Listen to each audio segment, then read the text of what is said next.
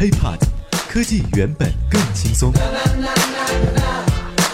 嗨，欢迎收听本期 IT 大字报，各位好，我是华生。如果想和华生取得更多的交流，也可以添加我的个人微信呢，就在我的节目备注当中。这 iPhone 七发布会呢是过去了，这手机界的二当家、三当家、四当家们啊，这算是心里的一块石头落地了。可是二帮主三星啊，却是偏偏在这段时间又整了个大新闻。那么截止九月份。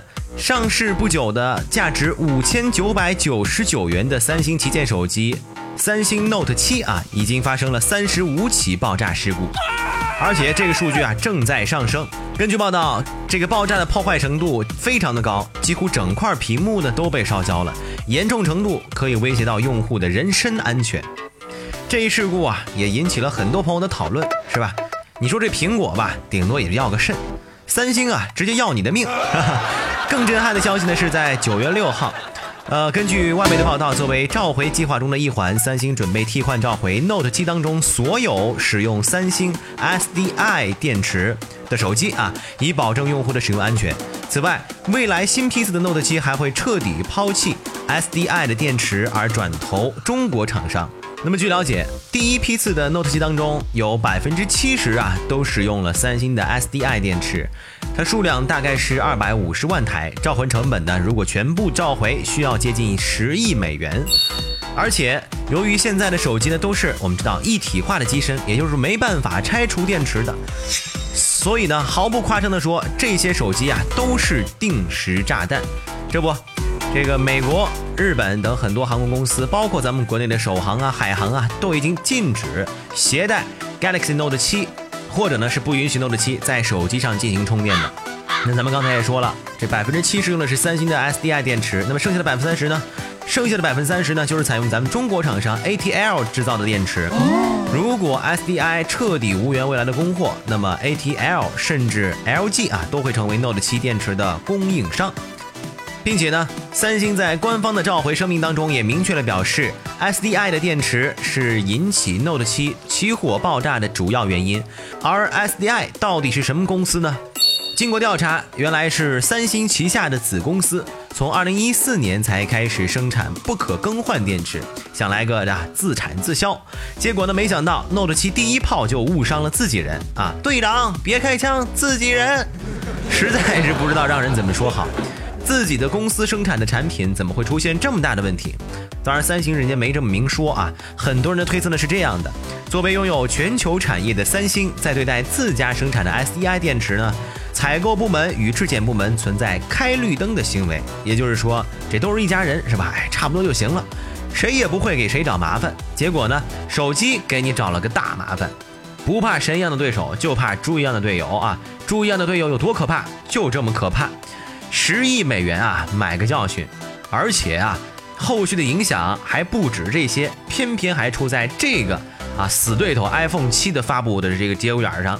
三星这一刻实在上的是太贵了。还有必要说的是，不只是 Note 七，三星历年的旗舰手机呢，也不乏有那么一些事故问题，而且他们的官方表态和售后维修的都处理的相当的粗糙。就拿二零一三年十月份引发全国消费者关注的字库门事件来说，得先说一下啊，字库门主要是集中于同属 Note 系列的 Note 二手机和另一个旗舰手机 S 三。字库门指的就是内存损坏，具体的症状呢就是，哎，如果你使用过的话呢，应该知道无法点亮屏幕，充电没有反应，卡在这个开机界面进不去系统等等。那么这个属于三星自身的内部硬件设计问题。而该问题一旦出现啊，就很难通过常规手段进行修复，往往只能够换字库啊 eMMC 芯片。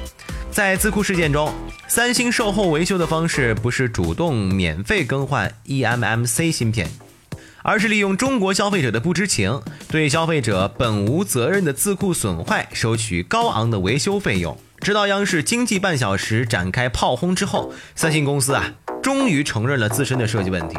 向中国消费者正式发文道歉，并且呢承诺改善问题机型的售后政策。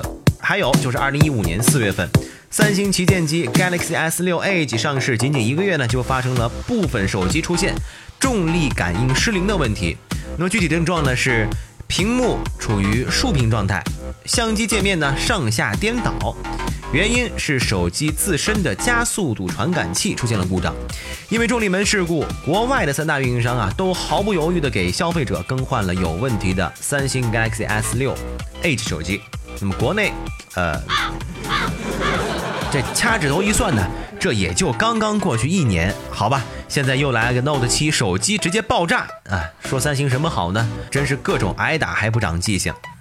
这不是说华生作为一个吃瓜群众看热闹不嫌事儿大，其实都知道现在的这个手机市场啊，竞争压力真的很大。那么根据二零一六年上半年中国智能手机销量的报告显示，相比较华为销售了四千三百七十七万台和 OPPO 销售两千九百零二万台的优异成绩，三星呢是一千三百五十七万台的销售表现，其实啊，在中国市场占有率已经是每况愈下。即便面对着高端机的老对手 iPhone 啊，两千七百六十六万台也是存在较大的差距。是的，你没看错，现在发行量最大的手机啊，在咱们国内是华为和 OPPO。但是，你要是说啊，因为这么一两件事儿就把三星这个安卓霸主的地位给撤下来，那也是有点盲目乐观了。分析师也说了，以 Note 7占三星下半年智能手机预估营收约百分之二十二来看呢。